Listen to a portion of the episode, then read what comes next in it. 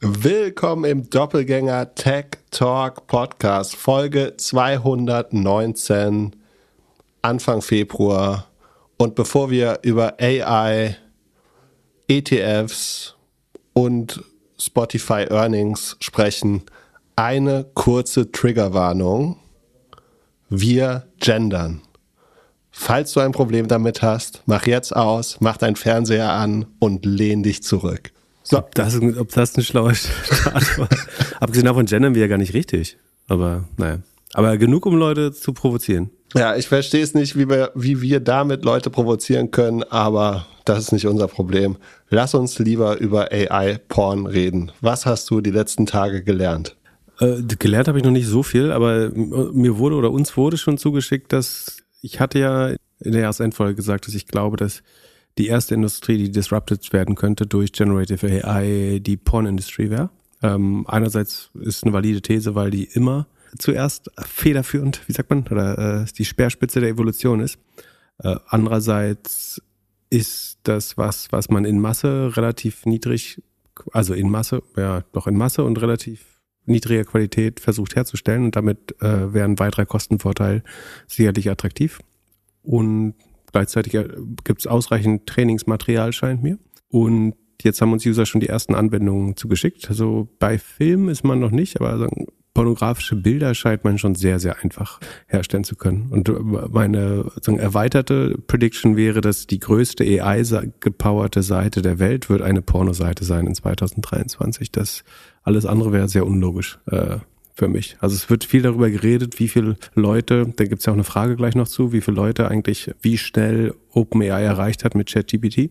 Aber ich glaube, das wird ein Witz sein dagegen, was man damit anstellen kann in der Pornindustrie. Und wie viele OnlyFans-Accounts hast du jetzt in den letzten 24 Stunden mit dem Wissen eröffnet? Äh, ich nicht, aber ich halte es immer noch für ein, also um einigermaßen passives Einkommen zu generieren, kurzfristig, vielleicht klappt das sogar mittelfristig, halte ich es immer noch für eine valide Möglichkeit, einfach äh, en masse automatisiert Bilder zu generieren. Äh, das Problem ist so ein bisschen, wie du Identität geben kannst. Also, dass jedes Bild aussieht, als wäre es vom gleichen Creator oder Creatorin. Creatorin wollten wir eigentlich nicht gendern. da da macht es ja auch keinen Sinn. Also, als wäre es von der gleichen Person.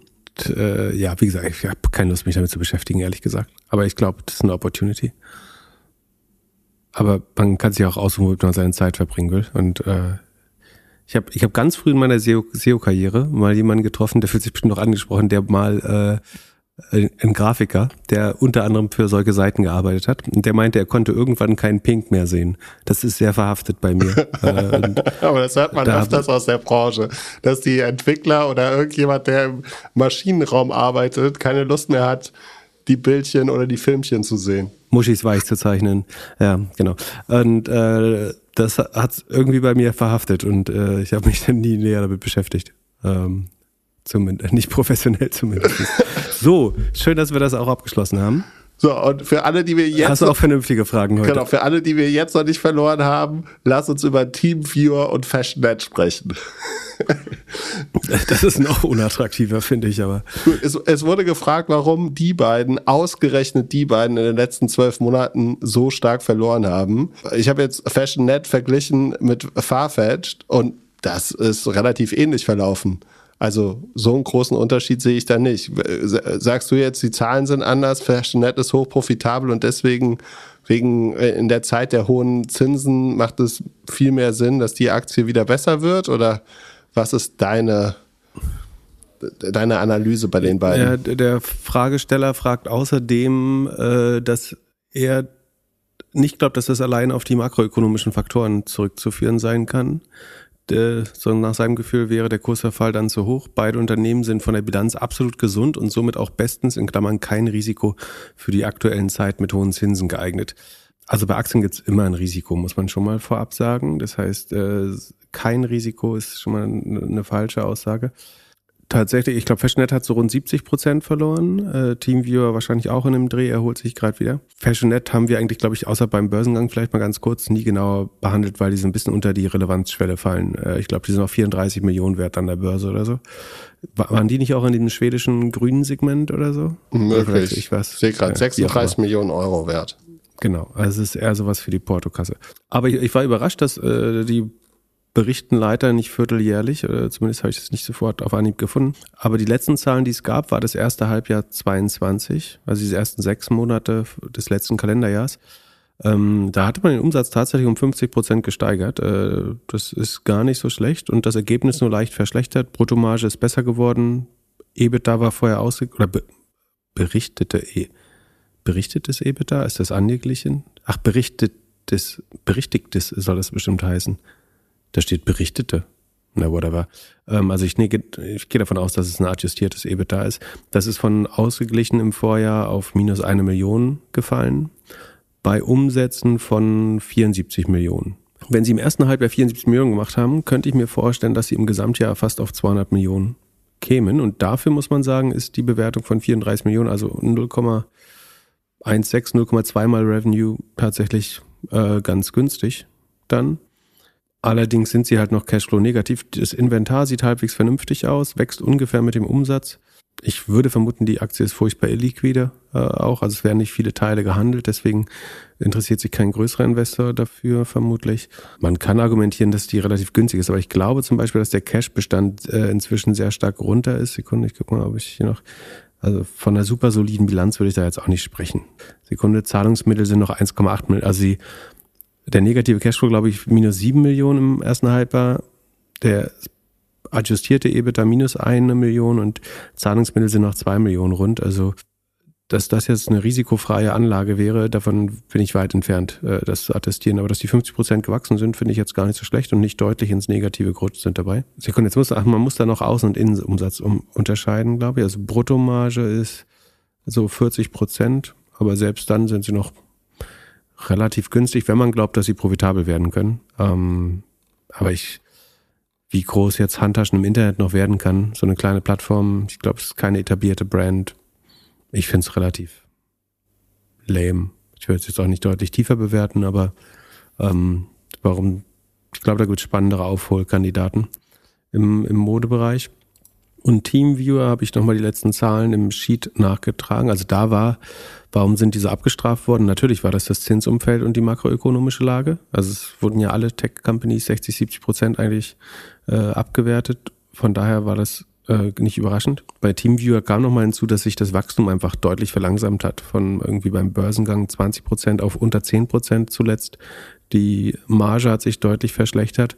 Und da muss man mal sagen, dass jetzt zuletzt wieder so ein kleiner Turnaround eingetreten ist. Also das Wachstum zieht 2002 oder ja, im Laufe dieses, des letzten Kalenderjahres ist das Wachstum wieder so ein bisschen angezogen. Die Margen verbesserten sich dadurch, wobei nee, die, Mar die Margen noch nicht so richtig, äh, weil der, der Rohertrag relativ deutlich gesunken ist, aber gleichzeitig entlastet man eine ganze Menge Leute, ähm, so dass der Rohertrag pro Kopf ist eigentlich äh, schön gestiegen im letzten Jahr im Vergleich zum, also 2021 war da fast schon das schlechte Jahr. Also die erholen sich schon wieder. Team Wir und der Aktienkurs erholt sich auch mit, äh, damit die, aber auch die sind relativ fair gepreist. Ich glaube mit viereinhalb Mal Umsatz und so 40 mal, 44 mal das zukünftige KGV ähm, oder der zukünftige Gewinn. Da könnte man jetzt noch sagen, dass die ganz gut Cashflow generieren. Also sie machen 200 Millionen Cashflow im Jahr und sind nur mit dem Zehnfachen des Cashflows bewertet. Ein bisschen mehr. Das finde ich, ähm, aber ich glaube, da gibt es so ein bisschen Misstrauensproblem, weil die halt mit diesen Superzahlen in die Börse gekommen sind, dann erstmal wirklich ordentlich sechs Quartale verkackt haben. Und jetzt werden die Zahlen langsam besser. Das könnte ein Turnaround-Case sein, aber auch da würde ich vielleicht eher auf andere Werte, die sich erholen könnten, setzen. Aber wenn man sich den Cashflow anschaut, dann ist es eigentlich äh, ganz spannend, was Team Via macht. Magic Number dreht sich auch wieder in die richtige Richtung, ist noch unter 0,5, also nicht gut, aber Rule of 40 ist über 50 inzwischen. Da gibt es wieder ein bisschen Potenzial, aber es ist ja auch alles relativ günstig, gerade was Software angeht. Relativ günstig. Weiß man nie, wie günstig es noch werden kann. Aber ich finde jetzt nicht, dass die über Gebühr verloren hätten, ehrlich gesagt, die beiden Aktien. Aber man kann durchaus sagen, dass sie inzwischen relativ günstig bepreist sind. Ähm, die, dass es jetzt die spannendsten Modelle sind, da wäre ich jetzt eher skeptisch. Also. Teamviewer wird ja wahrscheinlich auch merken, dass weniger Instanzen gebucht werden irgendwann. Also ist ja auch eine SaaS-Firma. Genau, bei den Kunden wächst man nicht mehr signifikant. Also die Enterprise-Kunden, die Größen, das ist die neue Strategie, mehr auf große Kunden zu gehen, die wachsen mit 36 Prozent, das ist ganz ordentlich. Ähm, aber die Gesamtkundenanzahl ist eigentlich relativ stagnierend. Ich bin ganz froh, dass ich keine Anrufe mehr bekomme, dass ich irgendwelche Viren auf meinem Windows-Computer habe. Das ist so mit, also ist gut für mich, schlecht für Teamviewer. Äh, vermutlich, ja, genau. Es handelt sich hierbei nicht um Anlageberatung. Keine spezifischen Kauf- und Anlageempfehlungen. Keine Anlageberatung, keine Rechtsberatung, keine Steuerberatung und auch keine Aufforderung zum Kauf oder Verkauf von Wertpapieren. Die Verantwortung für solche Trades liegt bei euch. Philipp und Philipp haften nicht für eure Verluste. Philipp und Philipp und Philipp können die Risikodisposition der HörerInnen nicht einschätzen. Ihr entscheidet selber, was ihr kauft und tragt dafür auch die Verantwortung. Alles könnt ihr auch nochmal unter doppelgänger.io slash Disclaimer nachlesen. Wer ist Bailey Gifford? Das hatten wir schon mal erklärt. Also es gibt eine Hörerfrage, ich verlese die mal komplett, äh, weil es steht auch da, muss man den Kontext wieder verstehen.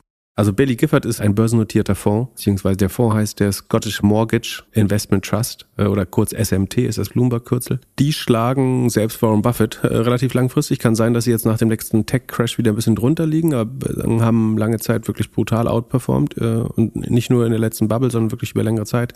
Haben Tesla sehr früh, früh getroffen und haben eine sehr, sehr gute interne Rendite gezeigt über die letzten 20 Jahre. Und jetzt fragt ein Hörer, äh, lieber Philipp Philipp, in eurem Podcast werdet ihr seinem Namen gerecht, indem ihr primär Technologieunternehmen mit besonderem Fokus auf Softwaretechnologie besprecht.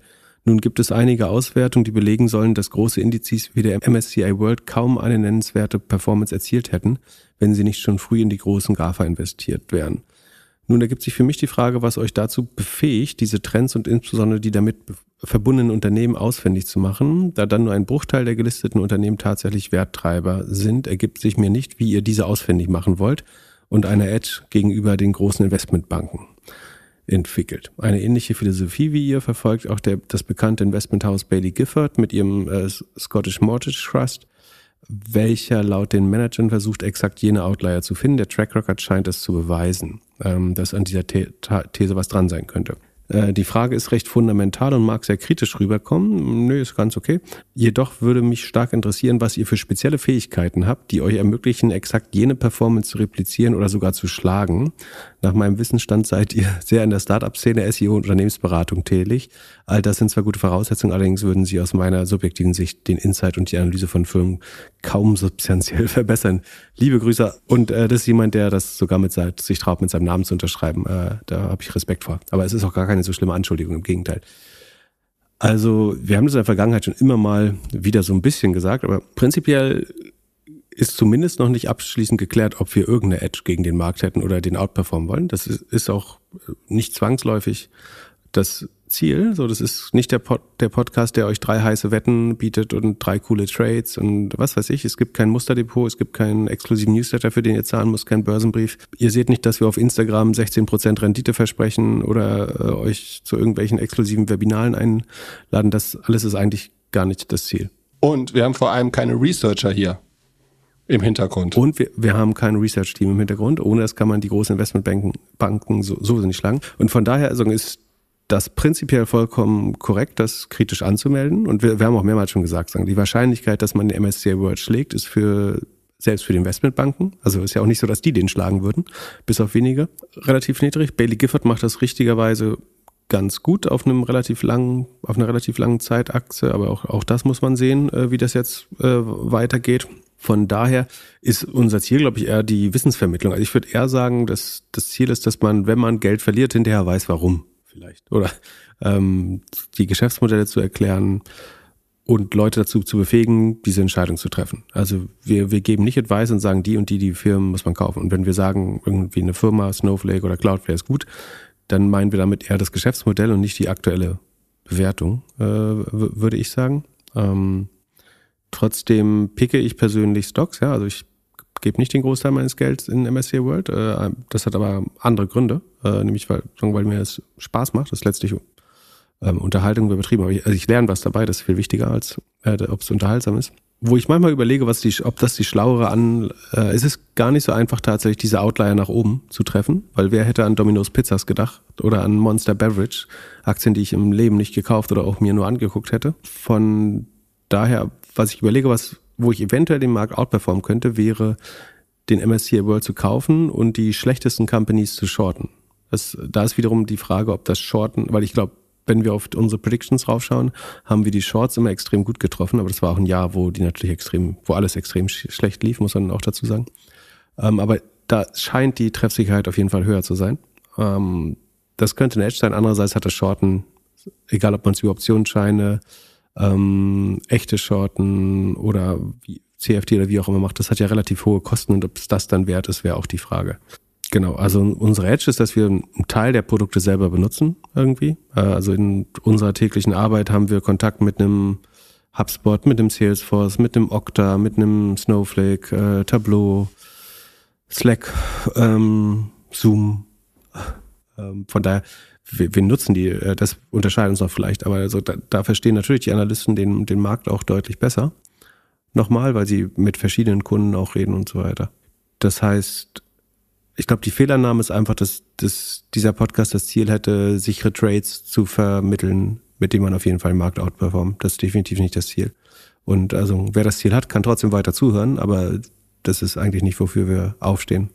Ähm, wäre auch nicht cool. Also es wäre für mich keine Motivation, die, die Arbeit zu machen und zweimal die Woche mich hinzusetzen, um anderen Leuten zu sagen, was sie traden sollen. Das wäre ein ziemlich blöder Job, glaube ich. Die, die meisten Fragen, die dahin kommen, beantworten wir auch eigentlich nicht. Ne? Also es kommt ja ab und zu, vor allem so als die Aktien so heiß gelaufen sind, kamen wir vermehrt Fragen mit, was soll ich damit machen? Ich habe geerbt, was soll ich jetzt damit machen? Oder welche von den zehn Dingern soll ich kaufen?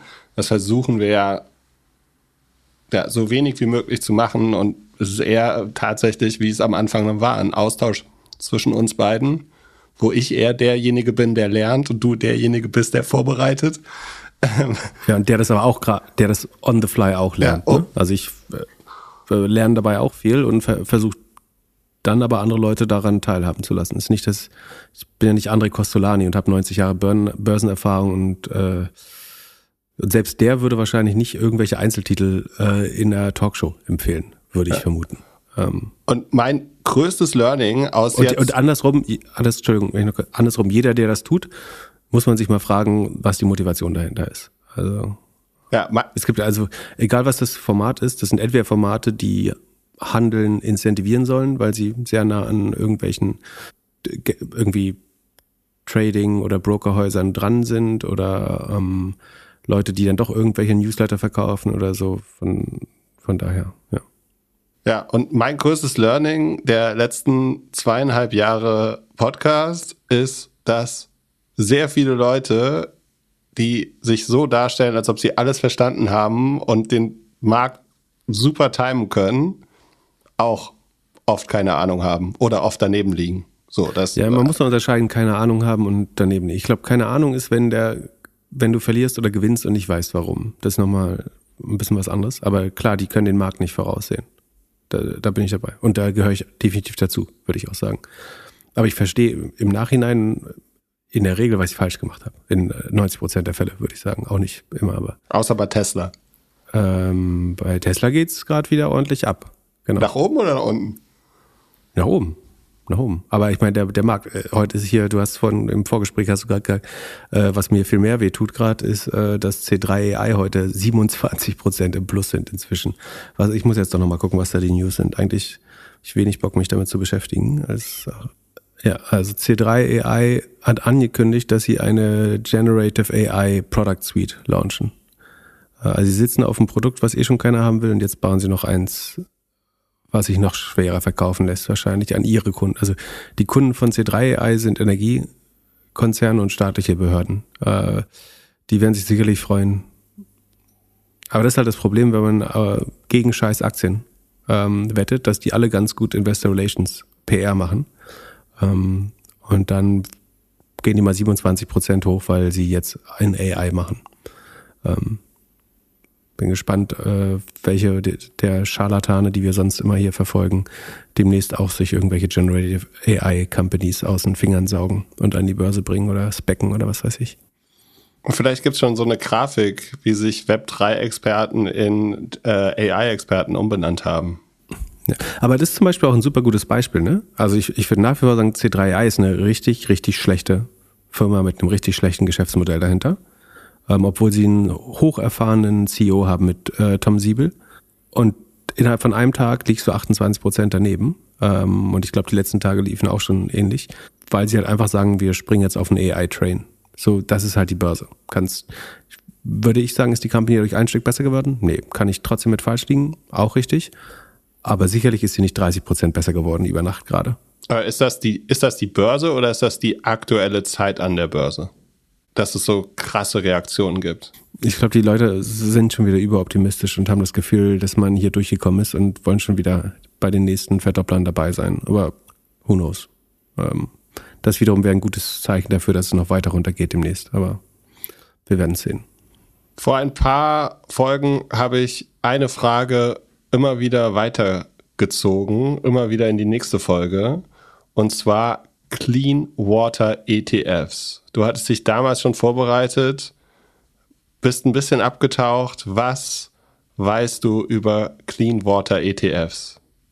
Äh, ach, gar nicht so viel mehr. Also, woher man das vielleicht kennt, ist die Schlussszene von dem Film The Big Short, wo es um die Immobilienblase 2008, 2009 geht, wo dieser berühmte äh, Michael Burry porträtiert wird.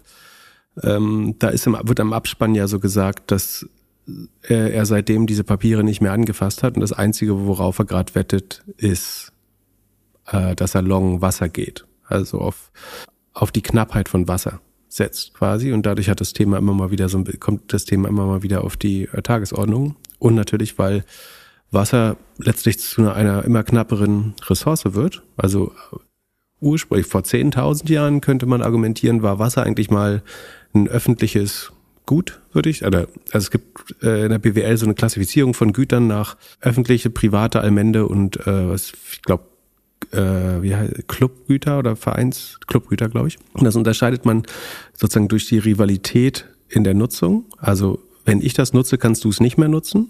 Und durch die Ausschließlichkeit. Also kann ich andere davon abgrenzen. Also ein Club hat zum Beispiel Facilities, die man allen Mitgliedern anbietet, aber eben nur den Mitgliedern. Also ich kann andere ausschließen. Damit ist es ausschließbar, aber es ist die Rivalität ist nicht da, weil wir können beide auf dem gleichen Platz spielen, theoretisch.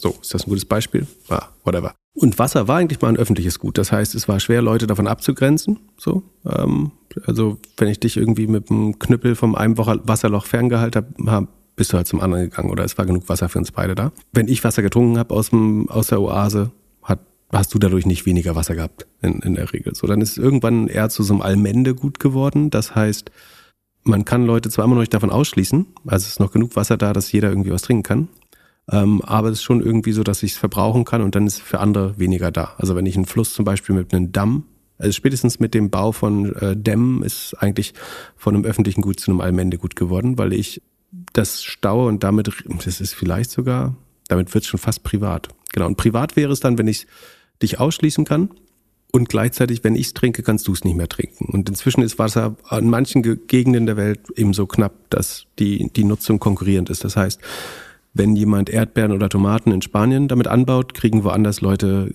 nicht mehr genug Wasser, um die Kühe zu trinken zu lassen oder ähnliches. Ne? Äh, oder gutes Beispiel ist äh, Lithiumförderung in, in glaube ich, hauptsächlich in Chile und Argentinien. Wenn da SQM Lithium fördert, brauchen sie so viel Wasser, dass die Bauern in der Gegend eben nichts, nichts mehr haben.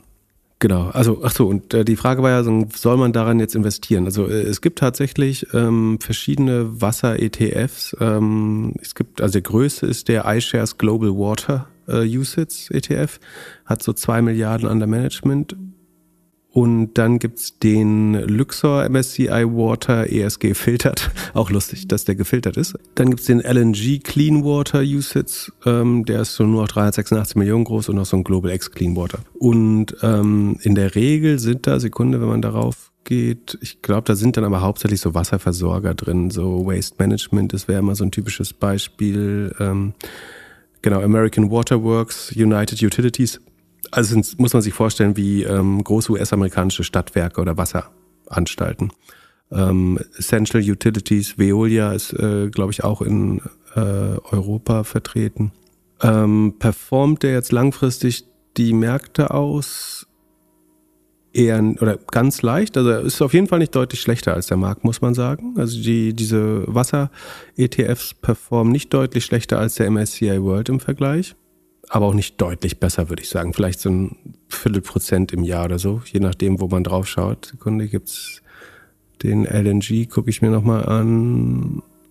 Clean Water halbes Prozent Ausgabe es geht. Was da drin? Rotox, Xylem, die, da kenne ich die Firmen zum Beispiel gar, fast gar nicht.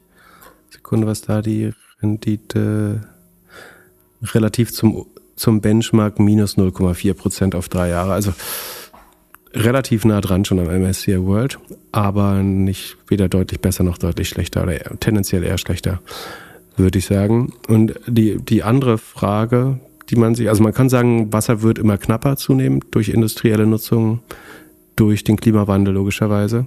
Und damit kann man spekulieren. Die Frage ist eben, ob man das will. So.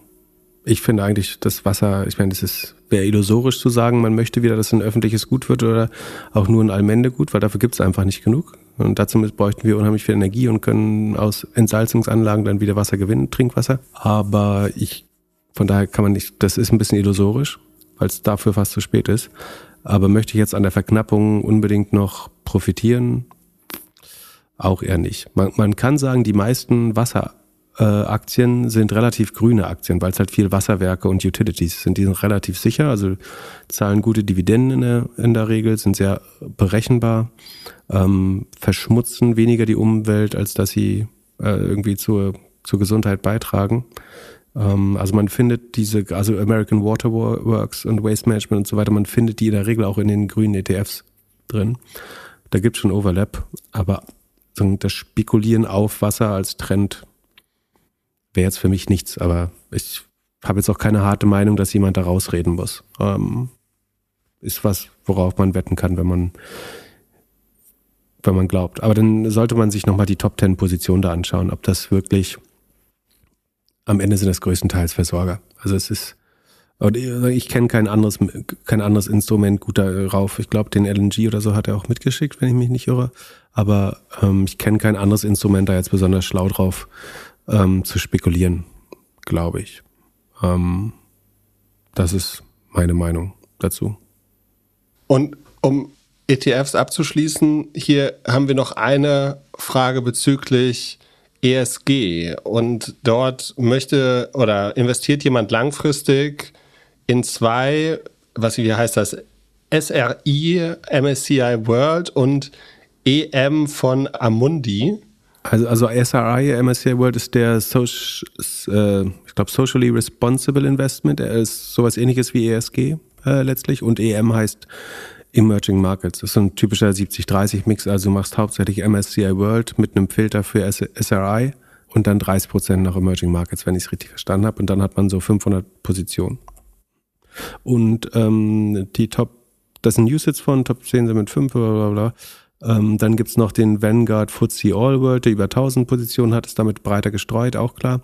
Kann ich guten Gewissens einen solchen SRI-ETF investieren oder wäre es besser, mein Geld in den FTSE All World zu stecken? Ich möchte eigentlich nicht in die Fossil Fuel Industrie investieren. Am liebsten hätte ich gerne ein FTSE All World, also den mit über 1000 Titeln, ähm, ex-Fossil Fuels EMI, also ohne die ähm, irgendwas fossile Brennstoffe, der Öl ausschließt und möglichst viele Small Caps mitnimmt, also stark diversifiziert. Das ist tatsächlich relativ schwer. Echt? Krass. Das hätte ich jetzt nicht gedacht. Ich hätte gedacht, dass es dafür auf jeden Fall ein Produkt für Kunden gibt. Ja, das Produkt gibt es. Also natürlich wollen Leute ähm, das ausschließen. Also den Wunsch gibt es viel, aber deswegen gibt es diese SRI und ESG-Varianten. Aber die sind zum Beispiel, Sekunde, nehmen wir mal als Beispiel jetzt, ähm, ich kann dir gleich erklären, was das Problem ist.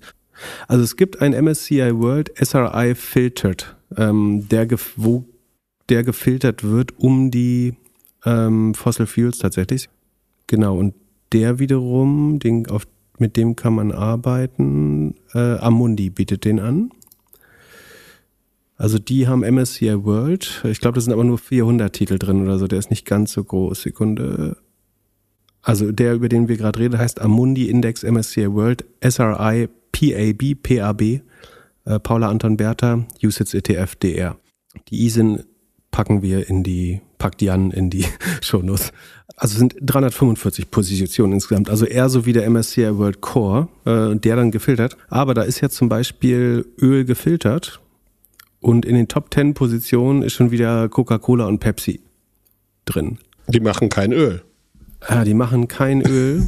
naja, äh, Polyethylenflaschen werden aus, was ist das? PET, oder? Ja. PET, Polyethylen, ja, Polyethylenflaschen werden ja aus Öl hergestellt. Also ich finde das, ich finde Coca-Cola und Pepsi aus, also würde ich aus drei, also will ich wegen des Wassers, wegen des Zuckers und wegen des äh, Einwegverpackung eigentlich filtern. Von daher ist es schwer. Aber wenn es nur um Öl geht, dann könnte man theoretisch diesen Fonds nehmen. Der hat auch relativ faire Total Expense Ratios. Aber so richtig grün ist es dann halt auch wieder nicht. Und dann frage ich mich, macht es überhaupt, na doch, äh, alles, also alles, was du ausschließt, hat tendenziell eine marginale Wirkung. Von daher ist es schon richtig. Ähm, Gesamtkosten sind nur 0,2, 0,18 sogar nur. Das ist echt schon sehr günstig.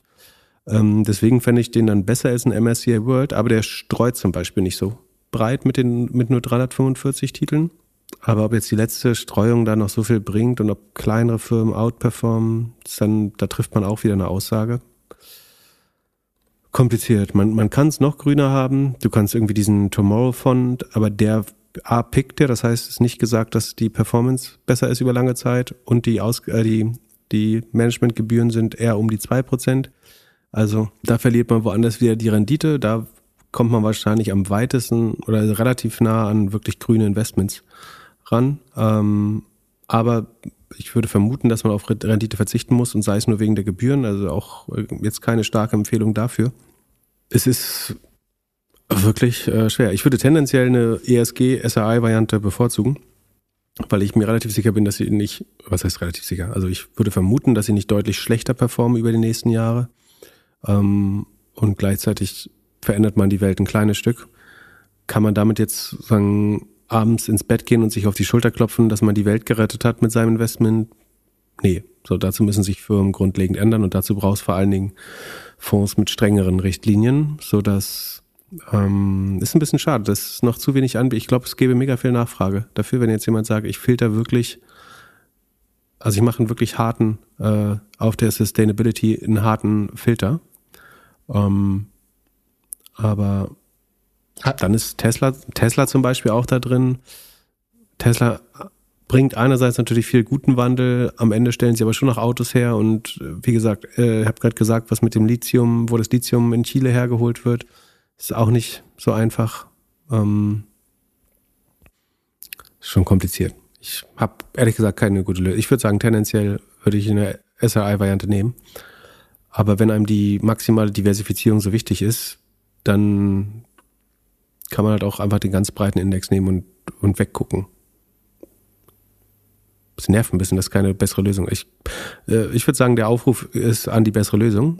Und sagen, wenn jemand einen besseren findet, also sagen wir mal ETF-Gebühren unter 0,5 Prozent und wirklich strenge SRI-Filter oder ESG-Filter oder wie heißt diese, dieser Chapter 9 oder wie heißt dieser noch strengere Standard? Äh, ich vergesse immer wieder.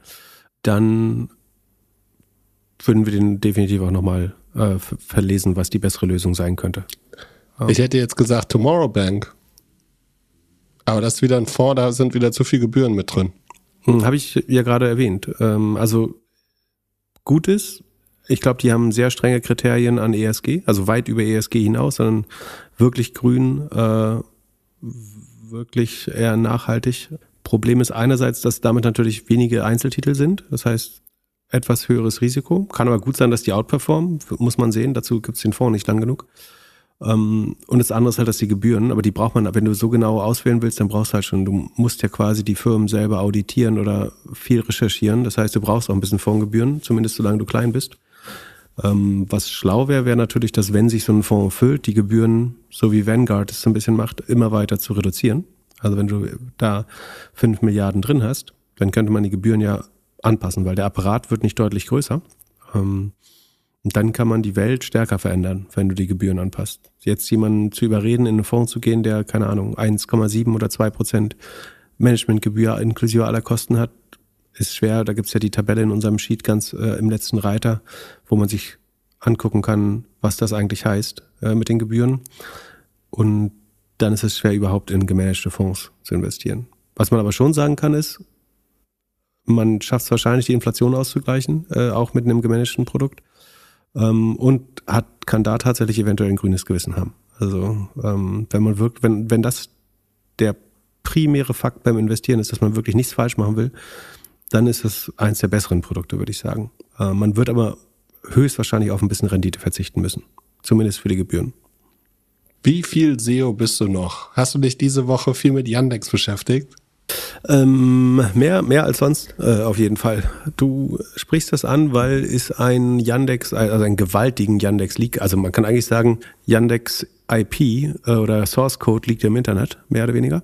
Yandex ist die wahrscheinlich dritte, viertgrößte Suchmaschine der Welt, äh, ist eigentlich nur in Russland und in der Türkei wirklich relevant groß, in ein paar kleineren Ländern äh, noch.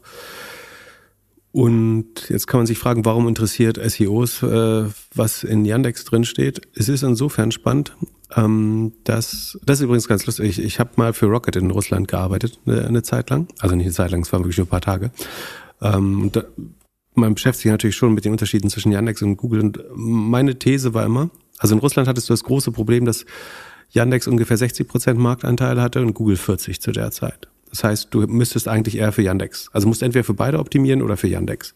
Ähm, was noch hinzukommt, ist, dass die Kaufkraft wiederum mehr bei Google lag. Also eigentlich war es eher für 50-50. Und ich war immer relativ stark dafür, für Google zu optimieren, weil ich von einer Konvergenz ausgegangen bin, nämlich dass Yandex sich mehr und mehr in Richtung Google äh, richten wird.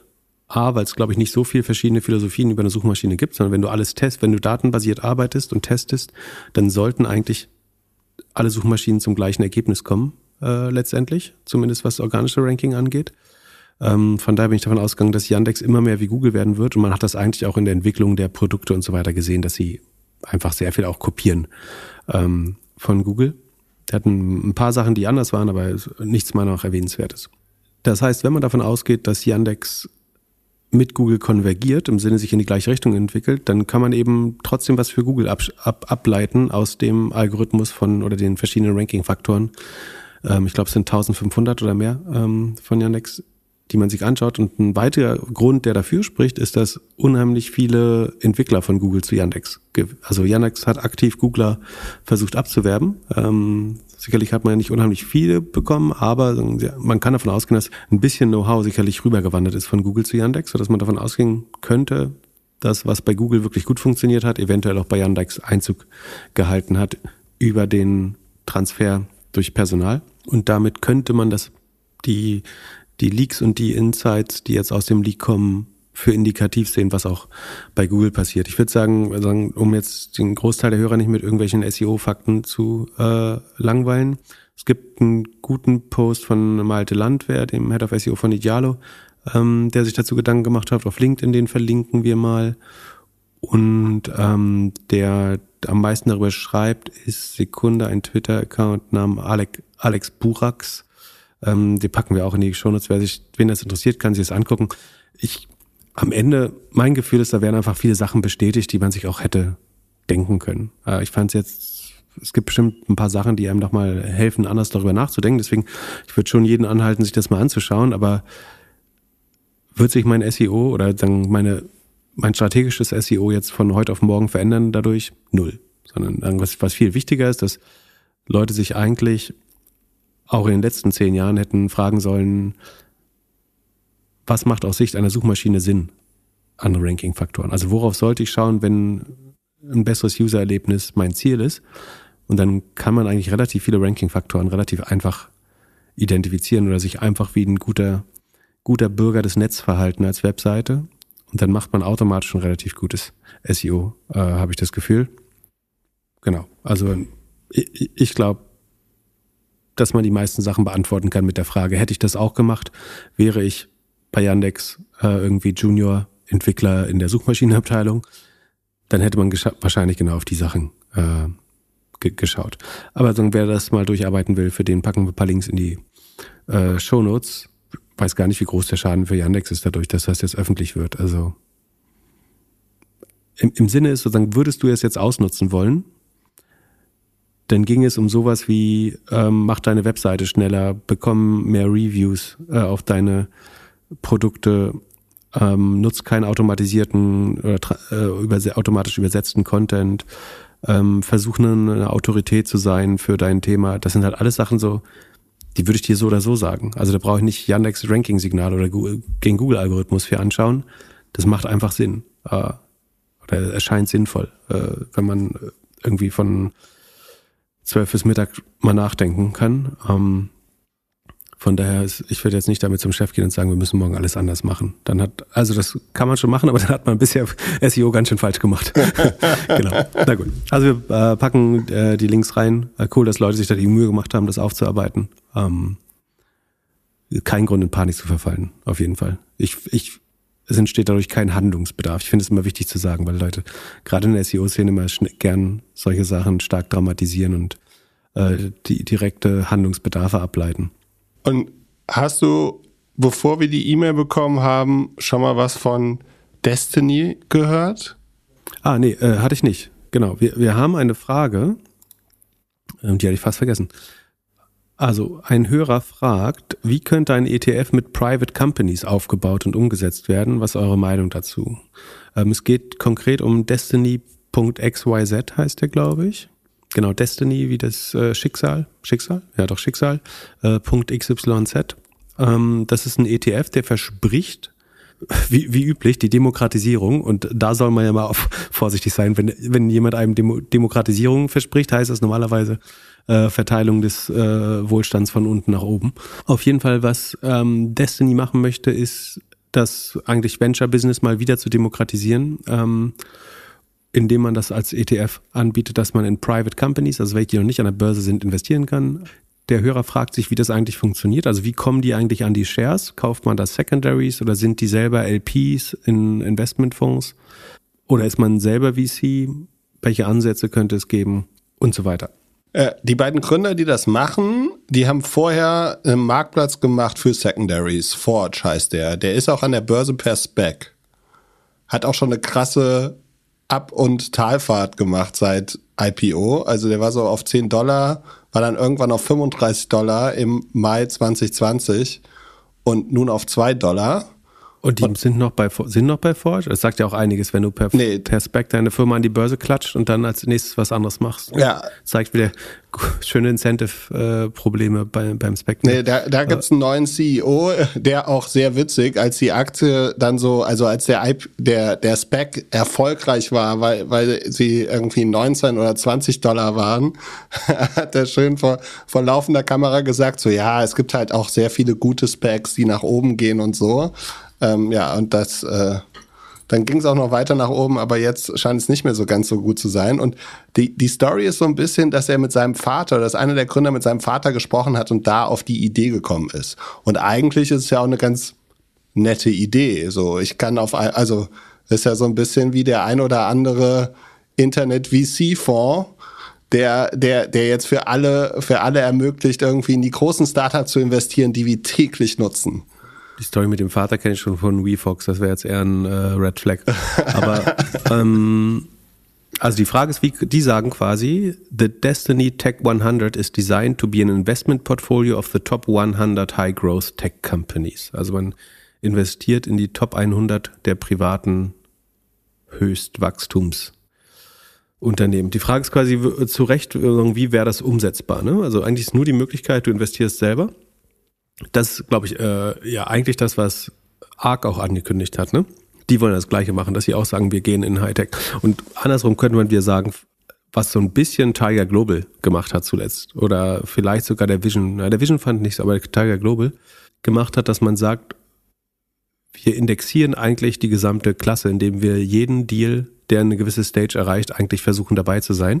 Ich würde schon sagen, dass man bei Tiger Global sagen kann, dass sie so undiskriminierend investiert haben in alles, was irgendwie über die äh, C-Stage rübergekommen ist. Ja, alles, was innerhalb von 24 Stunden Termsheet unterzeichnet hat. Oder so, genau. Aber letztlich haben sie alles Late Stage, was pre also fast jedes Pre-IPO-Investment hätten sie wohl gemacht, was sie machen können.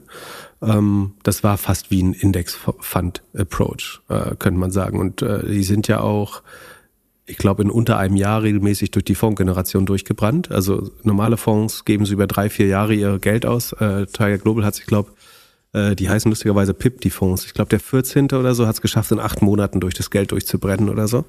Ähm, und es sind relevante Summen.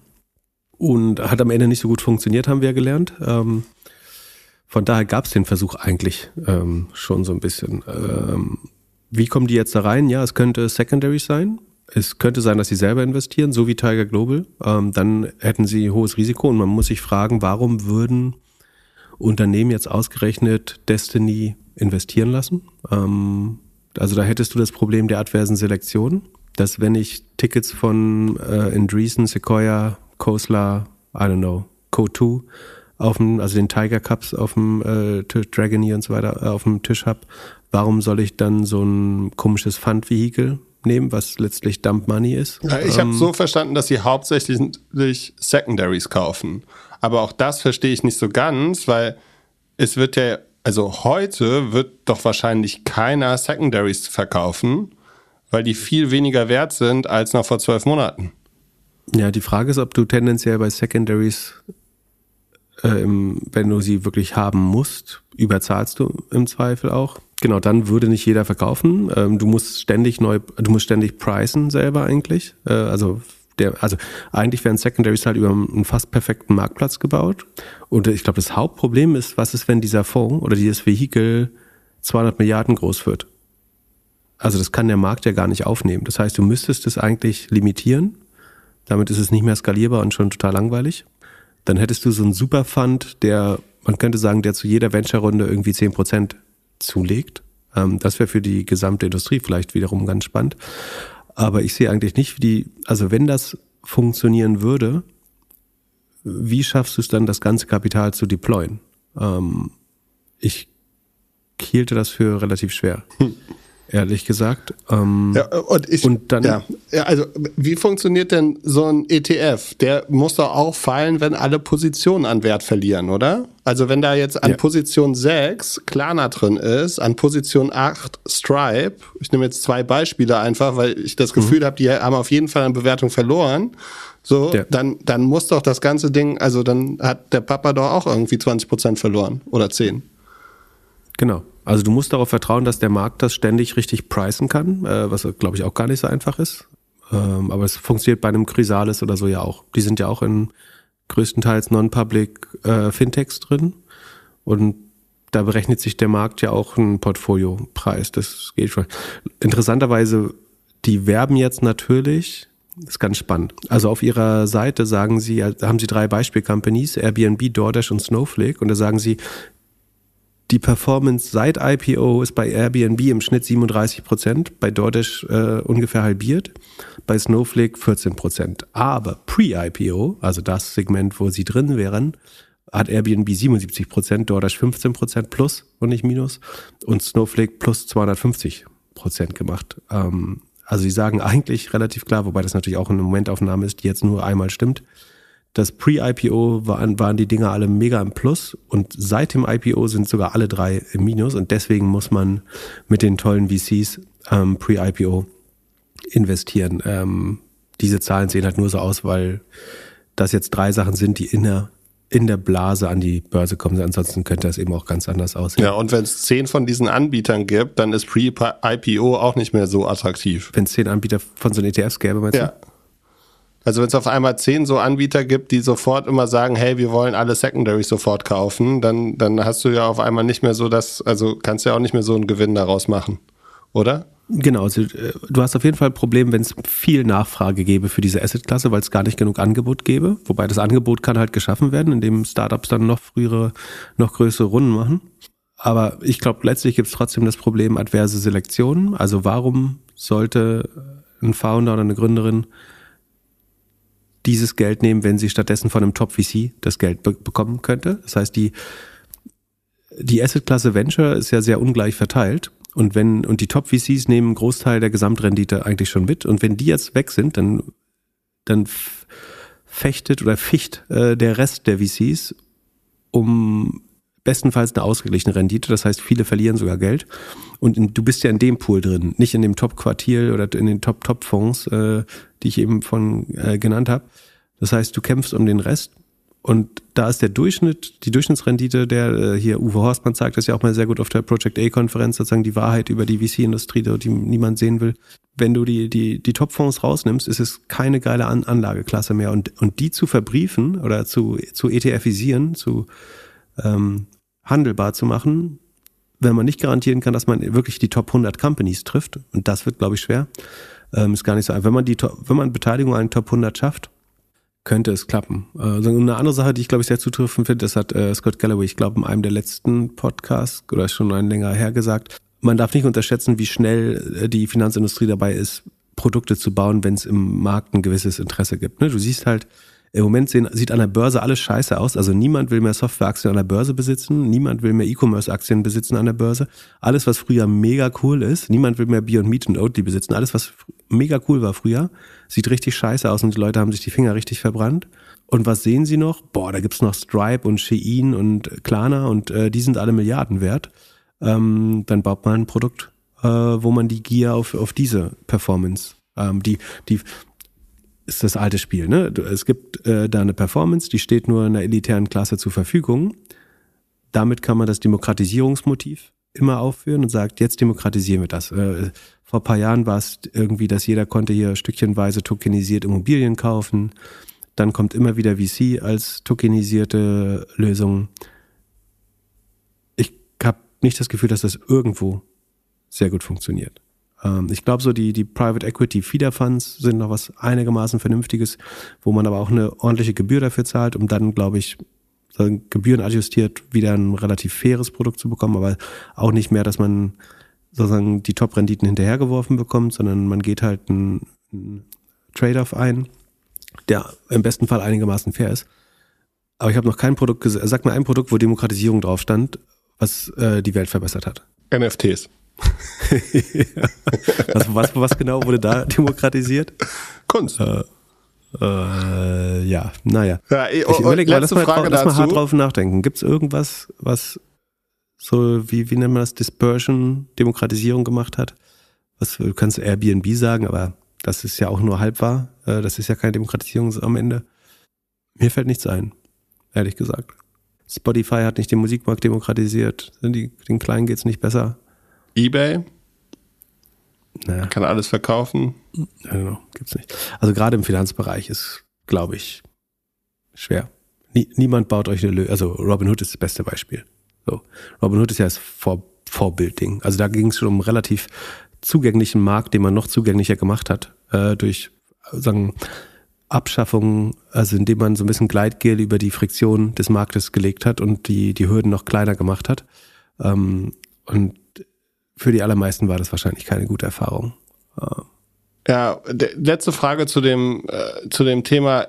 Bei Aktien heißt es ja immer, der Markt hat das schon eingepreist. Das hast du halt in Private Companies auch nie. Also es läuft doch eigentlich immer nur gut, wenn die interessiertesten VCs hinterher sind und sobald das nicht mehr der Fall ist, ist ja der Wert verloren.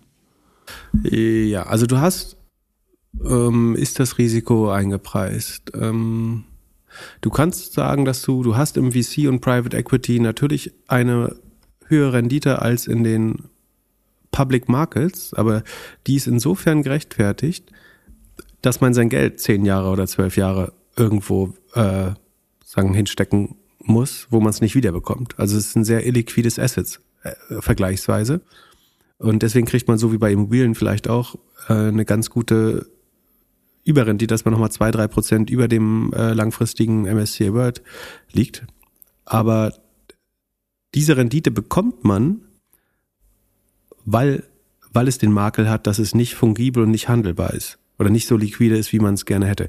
Jetzt könnte man sagen, aber es ist ein ganz spannendes Gedankenexperiment. Jetzt könnte man sagen, der Fonds weicht genau das auf. Das heißt, er macht es handelbar und heilt damit diesen Fehler von VC, dass du dein Geld irgendwo zehn Jahre nicht siehst dann wiederum müsste das nach der Marktlogik dazu führen, dass die Renditen sinken. Und das, das macht ja auch Sinn. Also wir gehen, ich hab, wir haben es jetzt sehr skeptisch behandelt, jetzt behandeln wir es einmal maximal positiv. Also, wir sagen, das könnte theoretisch funktionieren, ganz viele Leute investieren da. Ähm, und damit werden Venture Capital Portfolios handelbar. Also du kannst auf die Klasse Venture Capital setzen. Damit würden unheimlich viele Leute das ja machen, weil es hat jetzt nicht mehr den Malus, dass es nicht handelbar ist, äh, sondern es hat, du kriegst günstig Access ähm, und ein liquides Asset. Dadurch müssten jetzt, müsste so viel Nachfrage nach den Deals entstehen, dass die Bewertung der Firmen im Private Venture Markt steigt. Ne? Mehr, du hast mehr Nachfrage durch diese Fonds, Bewertungen steigen. Und wenn die Bewertungen steigen, die Firmen aber genauso groß werden am Ende ähm, und zu den gleichen Bewertungen wie im Private Markt, äh, im Public Markt an der Börse landen, der IPO-Preis wird am Ende relativ ähnlich sein, dann sinkt die IRR, nämlich die Rendite von deinem Einstiegspreis bis zum IPO-Preis. Also das, was Sie hier explizit sagen, bei, bei Airbnb hättest du 77 Prozent gemacht im Jahr, bei, ist das im Jahr? Äh, steht hier nicht, aber muss ja sein. Bei Snowflake 250, bei DoorDash äh, 15 Prozent. Diese Renditen müssten sinken, weil dein Einstiegspreis durch die hohe Nachfrage im Private-Markt steigen würde. Und man könnte sagen, dadurch wird VC vielleicht durch disrupted so ein bisschen. Das könnte sein. Aber am Ende sollte die Rendite wieder die gleiche sein. Äh, das heißt, du hättest den Public, äh, den Private-Markt publizisiert, ähm, liquider gemacht, äh, öffentlicher, zugänglicher aber damit hätte er am Ende auch die gleiche oder eine ähnliche Rendite. Von daher, in, so oder so ist es nicht besonders spannend, finde ich. Aber die Leute können damit Geld verdienen. Wenn sie Geld einsammeln und die Managementgebühr bekommen, kann man dafür 5 Milliarden raisen. Safe. Kann man 5 bis 50 Milliarden kommen? Vielleicht auch, wenn man, ähm, wobei du, das, das Schwere ist ja die Traction zu zeigen. Also du bekommst es nicht hin, äh, du kannst die Deals so gegen so relativ schnell hochmarken, dass es auf dem Papier so aussieht, als wäre es ein gutes Investment, aber es ist gar nicht so einfach, die Traction hinzubekommen und die Gier zu erzeugen, dass Leute da immer mehr reingeben wollen. Weil es fehlen ja die ersten im Ponzi-Scheme, die sagen, das hat, das hat, super für mich funktioniert, ich habe hier dreimal mein Geld gemacht in nur fünf Jahren oder so. Ähm, das dauert ja viel zu lange, von daher kannst du es so schnell, glaube ich, auch nicht hochfahren. Ähm, nur mit der Story, dafür verstehen Leute die Märkte auch nicht gut genug. Also entweder verstehst du sie zu gut, dann weißt du, dass das Produkt nicht funktionieren kannst. Ähm, und um sehr früh sehr viel Geld zu investieren, äh, verstehst du es nicht gut genug eventuell. Wäre meine Vermutung. Also ich glaube nicht, dass es groß wird. Ja, Wahnsinn. Krass, dass die dann mit so einer Presse rauskommen, dass das jetzt hier BlackRock äh, disrupten würde. Ja, damit sagst du halt, dein, dein TAM, dein Total Addressable Market ist so groß wie BlackRock und damit wirst, du wirst der größte Vermögensverwalter der Welt. Ähm, würdest du als Gründer ja wahrscheinlich auch machen. Apropos ähm. größter der Welt. Also und die, das und die, da, dahinter steckt natürlich, dass es mehr Private Companies gibt als ich glaube, es gibt mehr Private Marktkapitalisierung als Public. Also die allermeisten Firmen und auch wirklich große, also gerade in Deutschland zum Beispiel mit dem starken Mittelstand, ist es halt so, dass ähm, viel einfach im Private Market liegt, obwohl der wirklich adressierbar, also für High Growth Venture Capital, das ist dann wieder gar nicht mehr so groß. Aber whatever. Kannst du dich noch an IPOB erinnern? IPOB war Clover oder Opendorf, auf jeden Fall ein Schamat. Ja, und zwar, äh, ich sehe gerade einen Tweet, 15. September 2020. Shamat möchte, his long-term goal is to democratize online real estate mit Open Door. Oh, aber da, da würde ich gerne eine Lanze für ihn brechen, weil der ist der Einzige, der recht gehabt hat. Weil was, was Open Door schafft, ist, dem durchschnittlichen Hauskäufer 50.000 Dollar zu schenken, indem sie Häuser teuer einkaufen und billig verkaufen. Also das ist echte Demokratisierung auf Kosten von Venture Capital und äh, Börsen, äh, Shareholdern die äh, den Spec gekauft haben. da muss man sagen, hat das war wahrscheinlich nicht sein Ziel, aber da könnte er näher dran gelegen haben an seinem Tweet, als ihm äh, bewusst wurde. Ähm, die, die, die, ich glaube, die echten Zahlen von Open Door sind noch nicht raus, aber es gibt für Immobilienmarkt natürlich so ähm, äh, Infobroker, oder wie man es nennen soll. Ähm, es gibt zum Beispiel ähm, Information Market äh, ist eine Firma, die sich den, äh, den Häusermarkt anschaut und die vermuten, dass äh, im, also Open Door ist ein sogenannter iBuyer, also die Häuser kaufen und verkaufen. Sie versuchen das so schnell wie möglich zu machen. Wenn die Häuserpreise schnell fallen, wie zurzeit in den USA, dann schaffen sie es aber nicht schnell genug, um keinen Verlust zu machen. Kann man sagen, ja. das ist so ein Wir kaufen dein Auto für Häuser? Genau, genau. Das hast du sehr gut gesagt. Ähm, jetzt muss man fairerweise sagen, oder eins nach dem anderen. Also jetzt, die haben natürlich verschiedene Märkte. Also es gibt einen Markt in New York, in New Hampshire, in äh, Phoenix, in Dallas, in Denver und so weiter. So, und in dem Markt Phoenix, also Arizona, hat Open Door bei 89 Prozent, also neun von zehn äh, Deals, ähm, wo sie Häuser verkauft haben, Geld verloren, im Schnitt 58.000 Dollar pro Haus. So, das ist dann Demokratie. Also wenn du sagst, okay, wir, wir ermöglichen Leute, Leute Häuser günstiger zu kaufen, das ist ganz gut. Jetzt muss man fairerweise sagen, ähm, also ich bin auch kein Fan von Open Door, aber was man noch schon sehen muss, die machen zwischendurch Gebühren. Also selbst wenn sie das Haus günstiger verkaufen, haben sie so Cleanings und Restoration Fees und so. Die machen schon noch ein bisschen Geld daran trotzdem, aber es wird wieder kein gutes Quartal werden für Open Door, würde ich vermuten. Also im Schnitt haben sie die Häuser 12% billiger gekauft, verkauft, als sie sie gekauft haben. Sie mussten ihr Portfolio wieder runterschreiben. Das haben wir, wen das interessiert, in der letzten Folge mal, ich glaube, relativ gut erklärt, äh, was da das Problem ist dass sie sowohl ihre Inventare unter, runterschreiben müssen, weil das Ding ist, dass der Markt ja so ein bisschen anfängt zu, wenn Häuserpreise fallen, wollen die Besitzer nicht mehr verkaufen und die Käufer warten eigentlich noch länger, ob es nicht weiterfällt. Das heißt, der Markt dreht sich gar nicht mehr so schnell und dadurch fallen die Preise auch nicht so schnell, wie sie fallen würden, weil es nicht genug Deals gibt. Also ähm, wenn ich das Haus nicht verkaufe, dann fällt der Preis nicht. So, das wäre die einfache Logik und ich glaube, Open Door profitiert fast so ein bisschen davon. Ansonsten würde die Spirale nämlich noch schneller runtergehen, ist mein Gefühl. Genau, ansonsten liegen sie äh, bei einem Zwanzigstel ungefähr des äh, Höchstpreises im Februar 2021, also die Aktie von Open Door. Bin gespannt, wenn die Zahlen rauskommen, weil das sieht jetzt nicht gut aus, aber es ist so ein bisschen auch wieder eine Moment aus. Es ist nur Phoenix. Das war wahrscheinlich einer der, der komplizierteren Märkte, ähm, aber insgesamt sollte es weiterhin äh, stimmen sein. Aber das ist, muss man auch nochmal sagen, der CEO, der war das auf CNBC oder Bloomberg, die äh, so ein bisschen ausgetickt ist äh, und rumgeschrien hat, dass die Firma profitabel ist, obwohl sie nach jedem Maßstab der Welt Geld, für, ich glaube, sie hatten Contribution Margin oder sowas war positiv für ein Quartal äh, im, im ganzen Jahr. Ja, ich, äh, also Aber du meinst äh, Keith, Keith Rabois, genau. Ich, ich glaube nicht, dass er noch CEO ist, oder? Aber er ist einer von der von den Jungs von der PayPal Mafia und war Gründer, glaube ich. Vom Founders Fund von Peter Thiel ist er quasi der, der Leader. Ja, hättest du das nicht gesagt, äh, hätte ich auf jeden Fall noch reingebracht, dass ich mich schon auf die nächsten Fernsehauftritte von ihm freue, wenn er Moderatorinnen und Moderatoren wieder erklärt, äh, wie man doch Profit ausrechnet. Ja, ähm, bin ich gespannt, wie er das äh, machen möchte. Genau, aber es sieht nicht gut aus. Äh, wir haben letztes Mal erzählt, dass im Automarkt eigentlich nicht viel anders aussieht. Ähm, ich glaube schon, dass da noch was kommen könnte in den USA. Weiß nicht, ob die Wahrscheinlichkeit schon größer als 50 Prozent ist, dass da zu einer neuen Kreditkrise kommt, aber wir haben hohe Konsumentenkredite, Autokredite, die ähm, zumindest wieder zumindest wieder alte Höchststände erreicht haben bei der Ausfallrate. Ähm, die ist noch nicht überdurchschnittlich hoch, aber so auf alten Höchstständen könnte man sagen. Immobilien bleibt angespannt. Wir werden es sehen. So, haben wir noch andere tolle Fragen? Wir haben vor allem noch ah, Earnings. Ah, die Spotify-Earnings sind äh, heute Abend, also wenn ihr das hört, gestern ist auch noch Snapchat rausgekommen oder Snap. Äh, das haben wir leider heute noch nicht drin, weil wir ähm, nicht bis Mitternacht aufnehmen wollen können heute, leider.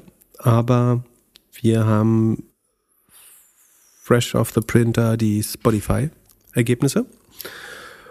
Und die waren überraschend gut. Äh, Sekunde, wir gucken mal, wie die Aktie läuft. Oder hast du schon geschaut? Äh, ich glaube positiv. Hätten, ja, müsste 12% positiv. Hätten sie gesagt, sie machen was mit Generative AI, wäre sie 30% im Plus, wissen wir. sie sagen, sie also, sagen der Musikindustrie, sagen, wir brauchen euch nicht mehr, wir machen jetzt jeden Song selbst. Ja, ich meine, würden sie nur jeden Zehnten selbst machen, wäre das schon ein ziemlich cooles Modell, glaube ich. Naja, Mal sehen. Also auf jeden Fall gibt's äh, hier, Google hat ja gerade so einen Musikbot rausgegeben, aber es gibt auch viele andere. So, wo haben die? Achso, Spotify-Ergebnisse. Also Spotify ist zuletzt noch knapp über 20 Prozent gewachsen. Das ist jetzt auf 18 Prozent Umsatzwachstum runtergegangen. Das hält sich aber eigentlich ganz gut, muss man sagen, wenn man überlegt, wie Streaming und der Werbemarkt ansonsten abkackt für alle anderen ähm, finde ich das eigentlich gutes Wachstum für Spotify und 17 Prozent, äh, 18 Prozent Umsatzwachstum. Äh, noch spannender ist tatsächlich das, das MAU-Wachstum, Monthly Active Users, ist 20, über 20 Prozent gestiegen, 20,4 Prozent äh, auf 489 Millionen inzwischen. Ähm, 33 Millionen neue Spotify-Nutzer. Ähm, Nochmal, davon die Mehrzahl ad-supported, aber auch 10 Millionen Premium-Nutzer, die äh, Hard Cash bezahlen. Ähm, der Premium APU erhöht sich, ähm, ist jetzt ein bisschen unter dem Vorquartal, aber deutlich über dem Vorjahr. Also der äh, Umsatz pro Premium-Nutzer steigt. Der Umsatz pro Ad-supported Nutzer bricht nicht so stark ein, wie man denken würde. Nur, nur 9% gegenüber dem Vorjahr. Das ist angesichts des Werbemarkts auch ganz gut. Ähm, der Podcast-Markt ist übrigens ähm, Mitte 30er Prozent Zahlen gewachsen. Also ähm, dein Geschäft hat noch Rückenwind, äh, mein Spotify. Genau, das Problem ist, dass all, also die Wachstumszahlen finde ich wirklich hervorragend, fand der Markt auch gut. Problematisch natürlich, dass der die Total OPEX, die operativen Ausgaben, hauptsächlich von, vom Headcount getrieben, um 44 Prozent noch wachsen. Das ähm, macht es natürlich jetzt nicht so. Also da sieht man, dass es am Ende wieder ein Margenproblem gibt. Ähm, die Gross Profit Marge ist im Jahresverlauf wieder gestiegen, aber unterm Vorjahr. Ähm, aber Problem ist eben, Umsatz wächst um 18 Prozent, die operativen Ausgaben wachsen immer noch um 44 Prozent. Jetzt muss man sagen, das ist vor den Layoffs im, im Q, Q1. Die kamen dieses Jahr erst die Layoffs, ne, bei Spotify. Ja. Ähm, und da wird dann nochmal ordentlich Restructuring-Ausgaben dabei sein, sicherlich. Ähm, ich glaube, in Schweden wird es nicht so einfach sein, Leute äh, oder in Europa generell. Ähm, wie auch eben, also das OPEX-Problem werden sie so ein bisschen erkannt haben. Wobei man da wieder sagen muss, ich glaube 600 Leute wollte Spotify entlassen. Sie haben allein in Q3 800 eingestellt. Also wahrscheinlich waren sie zwischendurch über 10.000. Q3 oder Q4? Ähm, Q3 haben sie 800 eingestellt, Q4 konnte ich keine Zahlen finden. Hast du welche gefunden? Nee. Ähm, ich vermute, sie waren mal kurz über 10.000. Aber das sieht man, äh, konnte ich nicht finden. Sekunde, aber da die äh, Sekunde. Ja, dadurch, dass die Ausgaben gestiegen sind, ist relativ klar, dass sie über 10.000 gewesen sein müssen. Ähm, ich mache da jetzt mal 10.000 im Sternchen rein. Und davon gibt es jetzt eben quasi wieder einen kleinen Rückschritt durch die Entlassung oder äh, sicherlich auch nicht viele neu besetzte Stellen. Aber man, das ist auch fast verdoppelt in den letzten drei Jahren. Ähm, negativ, wie gesagt, die operative Marge ist 7, minus 7,3 Prozent. Das ist etwas besser als im Vorquartal, dadurch, dass der Umsatz so schön gestiegen ist. Also das ist ganz okay. Cashflow ist das erste Mal seit langem negativ. Das war das letzte Mal im Anfang 2020 war der Cashflow mal negativ. Danach immer positiv. Jetzt ist er das erste Mal wieder negativ. 70 Millionen negativen Cashflow. Das versuchen sie in ihrer Präsentation sehr schön zu kaschieren. Ähm, da zeigen sie nämlich einmal den Cashflow der letzten zwölf Monate. Der ist gerade noch so positiv mit 46 Millionen äh, auf LTM, also Last 12 Months Basis. Und dann zeigen sie den kumulierten Cashflow seit Anfang 2020, also den insgesamt angehäuften. Und da sieht man auch nur, dass der letzte Balken etwas kleiner wird, äh, weil er dann negativ ist quasi. Aber also die Grafik zeigt nicht, was wirklich äh, passiert. Oder faktisch zeigt sie das, aber es ist sehr gut versteckt, dass sie in negativen Cashflow gedreht sind. Ähm, Genau, aber insgesamt gute Zahlen. Man kann davon ausgehen, dass wenn der Werbemarkt sich erholt, ähm, das Ergebnis ins Positive drehen könnte ähm, und dass die Kostenmaßnahmen greifen. Ich finde, man hätte schon noch aggressiver sein können bei den, ähm, bei den Reductions in Force, ähm, also bei den Reduzierungen der, der, der Arbeitskraft. 44 Prozent Wachstum bei OPEX ist schon noch sehr viel im Q4. Ähm, bin gespannt, wie schnell das jetzt runtergeht durch die Layoffs.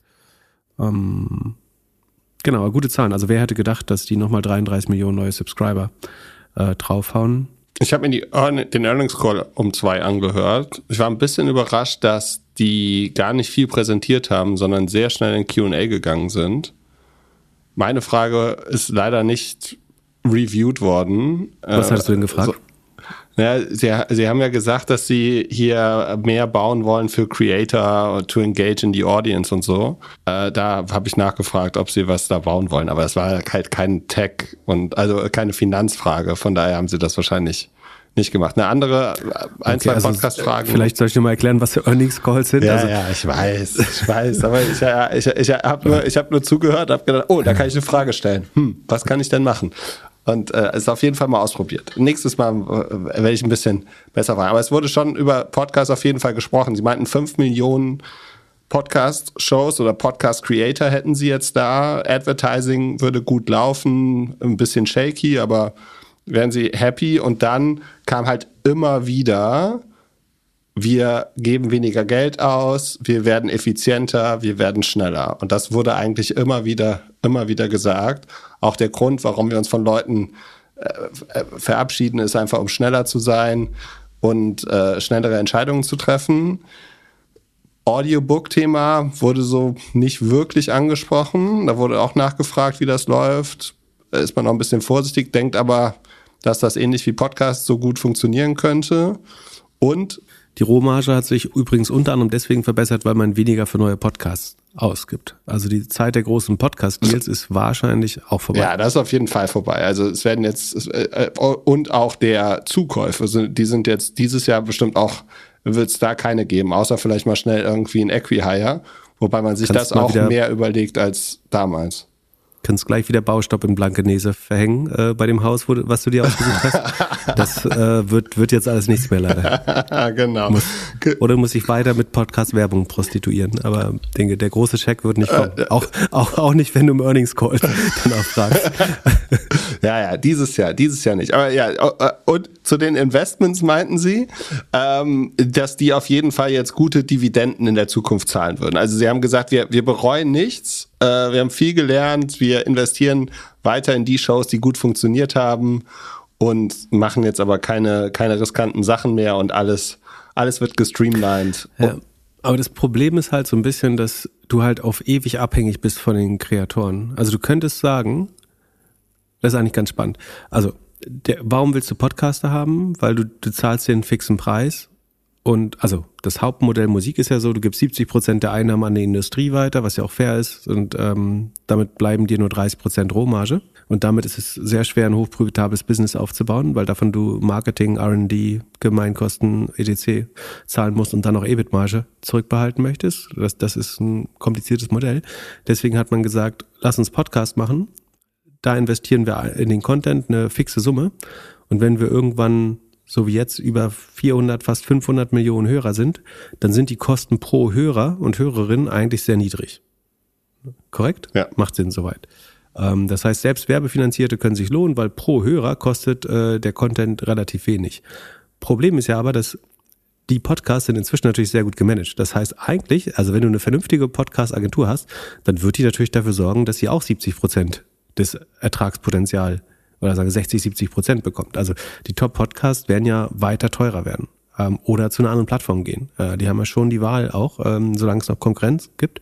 Ähm, das heißt, solange die Konkurrenz im Streaming so groß bleibt, ähm, bin ich mir noch nicht so sicher, ob diese Strategie 100 Prozent aufgeht. Ich glaube, marginal tendenziell funktioniert die, aber auch die großen Podcasts und Studios werden ja schauen, dass sie 50 Prozent des Revenue, also es ist natürlich schwer, das zu ermessen, aber irgendwie, zumindest an den Werbeeinnahmen können sie es ganz gut abschätzen. Die wissen, wenn wir es vermarkten, unabhängig vermarkten lassen würden, dann würden wir so und so viel Geld damit verdienen. Deswegen ist die Frage, kommt man auf einen so viel besseren Share als äh, 30 Prozent mit dem Podcast-Host, sofern die gut vertreten sind. Ja, aber ey, bei so großen Promi-Shows ähm, sieht man ja schon den Unterschied, ne? Sehr transparent so. Was, was kriegt ein Böhmi, was kriegt irgendwie Krömer, was bekommt äh, hier gemischtes Hack versus was äh, bekommt Baywatch Berlin, weil sie einfach langfristige Werbepartner haben. So, und das wird mehr die, oder die, minder die das gleiche, da wird das mehr oder minder das gleiche bei rauskommen am Ende für die Künstler und das Management. Ja. Die Rohmarge retten tun eigentlich Idealisten wie wir. genau. Um, umsonst äh, machen und sich selber Werbe finanzieren. Und, den, und den, teure Premium-Abonnenten ähm, unterhalten, äh, die, die nicht noch extra Werbung hören wollen. Ja, das ist halt auch nochmal ein Punkt. Also vielleicht äh, den, den Punkt, den, den ein Hörer letzte Woche eingebracht hat mit, wieso höre ich überhaupt Werbung auf Spotify, die ich zahle, um keine Werbung zu hören, ist halt schon ein bisschen komisch. Auf jeden Fall für den Endkonsumenten. So, es macht das Produkterlebnis vielleicht nicht unbedingt besser. Ich glaube, was ich wollte gerade sagen, der, der oder die Hörerin versteht ja, dass, ähm, dass es extra Werbung braucht, da wir keine bekommen. Andererseits fragen uns so viele Leute, wie viel Geld wir von den Plattformen bekommen, äh, dass ich glaube, es haben noch nicht alle verstanden, dass man gar nichts bekommt äh, erstmal. Ja, wir haben bis jetzt nur Geld von Twitch bekommen. Und das haben wir uns hart erbettelt. Äh, und, und es gab eine Plattform, glaube ich, die gewillt war, ein Angebot abzugeben. Wir, wir sagen nicht welche. Ähm, Ach so, ja, da, da, das muss Kurt Krömer erzählen. ja. So, eine Frage machen wir doch, oder? Heute, heute, heute sind wir gut drauf. Äh, was machen die Franzosen? Müssen wir nach Frankreich ziehen? Ähm, genau, äh, Sifted, also die, äh, die Start, wie heißt der Startup-Ableger der FT, könnte man sagen, äh, berichtet, dass äh, Frankreich Staatsmittel aufwendet, um in dieser Krise, gerade im Venture Capital Markt oder im Startup Markt, quasi die Nase vorn zu behalten. Frankreich ist, äh, teilweise sagt man das einzige Land, das stimmt nicht ganz, aber das größte Land, was 2022 mehr Startups-Investments gesehen hat als 2021, was ja der Höhepunkt war. Aber in, in Frankreich wurde selbst 22 noch mehr investiert. Das deutet man so, dass ähm, der Staat hier, dass die Industrie so ein bisschen am Leben hält und richtig Gas gibt. Man muss fairerweise sagen, dass diese 2022er Umsätze oder Investments sehr stark getrieben sind von Investments, die im Januar gemacht wurden und wahrscheinlich im Ende 2021 verhandelt worden sind. Also ähm, als Beispiel wird er genannt Exotech, äh, das ist ein Robotic Warehouse, Payfit, das Payroll Management, Anchor Store ist ein Wholesale Großhandelsstore, äh, Konto, äh, Back Market. Das sind relativ große Deals gewesen, die ganz am Anfang 22 passiert sind und deswegen sieht 22, glaube ich, größer aus in Frankreich. Also sehr stark beeinflusst von wenigen äh, großen Firmen. Aber im Vergleich zu den Rückgängen in anderen Märkten schlägt sich Frankreich tatsächlich besser, weil unter anderem der Staatsfonds, äh, Sekunde, wie heißt der, äh, BPI France, 5, äh, 500 Millionen in Deep Tech Startups in den Bereichen so Climate, Health Tech und äh, Agritech äh, investiert und da ist jetzt auch die Frage, ist das die richtige, also sollte der Staat die Startups durch diese Krise mehr oder weniger durchfinanzieren oder nicht? Was denkst du? Brauchen, brauchen wir auch einen Startup-Rettungsfonds, der dafür sorgt, dass wir ja nicht die Bewertungen runterschreiben müssen äh, in dieser schweren Zeit? Bitte nicht, bitte nicht. Ja, auch Genau. Also auch da ist wahrscheinlich, einerseits hast du wieder ein Adverselektionsproblem. Die guten Startups werden ja weiter gefundet und andersrum wenn der private Sektor, wenn private Venture-Fonds sagen, wir möchten investieren, aber zu einer niedrigen Bewertung, dann sollte der Staat sich eigentlich daraus halten und nicht etwa als Konkurrent gar auftreten. Das wäre, glaube ich, kompliziert. Also im, im, schlimmsten Fall privates Geld rauspitchen aus den Deals. Das wäre, glaube ich, ungünstig. Dann muss man sich fragen, ob in den Deals, wo es privates Interesse gibt, ähm, warum sollte man da Staatsgeld nehmen? Äh, auch relativ man kann sagen, der Staat hat ein Interesse, dass gewisse Technologien in auch französischer Hand bleibt. Ähm, aber ob das das effizienteste, der effizienteste Weg ist, das so hinzubekommen, schwer. Ich glaube, es ist eigentlich keine und und plus, ich glaube, dass für die Resilienz der Venture-Industrie oder der der Startup-Industrie ist eigentlich auch wichtig, ist diese so wie ein Immunsystem eben mal durch eine Krankheit gehen muss, um äh, abwehrkräftig zu werden, ist es für so ein Startup-Ökosystem auch wichtig, glaube ich, mal durch einen Downturn zu gehen, damit die Firmen einfach auch mal auf, auf ähm, gesunde Growth-Metriken, auf vernünftige Wege in die Profitabilität getrimmt werden. Und das jetzt zu überbrücken mit staatlichem Geld hielt, also ich stelle es jetzt ein bisschen drastisch dar, es ist nicht so, dass der französische Staat gesagt haben, wir peppen hier alle einmal durch durch die Krise. Ähm, das ist nicht die Aufgabe des Fonds, aber so, so könnte das ja trotzdem sich auswirken. Also mein Gefühl ist, dass es da kein staatliches Eingreifen braucht eigentlich. Ähm, was man überlegen, also ich würde eher überlegen, wie schaffst du es, dass von dem volkswirtschaftlichen Vermögen mehr in die Klasse Private Equity geht. Also würde man zum Beispiel, wenn man die Aktienrente macht, würde man so wie ähm, die großen Pensionsfonds auch davon einen Teil in Venture Capital äh, legen. Ist das äh, nicht in Frankreich sogar so? Wird in Frankreich nicht, äh, also äh, ist es nicht so, dass Rentenversicherungen und so auch in VCs investiert sind in Frankreich? Ähm, es gibt große Kassen, in, äh, ich glaube auch in Frankreich, äh, die in teilweise LPs sind. Ja. Ähm, das ist in Deutschland, glaube ich, noch deutlich äh, schwerer. Ähm, Da wird ja gerade eine sehr unsachliche Debatte geführt über die Aktienrente. Also einerseits diese 10, was sind das, 10 Milliarden oder 50 Milliarden? Was, wie viel sollen Aktien? Ich glaube 10 Milliarden, was echt ein Witz ist. Ähm, wie, wie hart um diese 10 Milliarden Aktienrente gekämpft wird, ist ein Witz. Ähm, dann sagt man ja, dass man darf nicht mit dem Rentengeld der Leute zocken und so weiter, was natürlich komplett, kompletter äh, Quatsch ist, wenn man es langfristig vernünftig anlegt. Ähm, und dann aber überhaupt dieses bestenfalls symbolische 10 Milliarden ist auch so ein Unfug. Ähm, na, wie auch immer.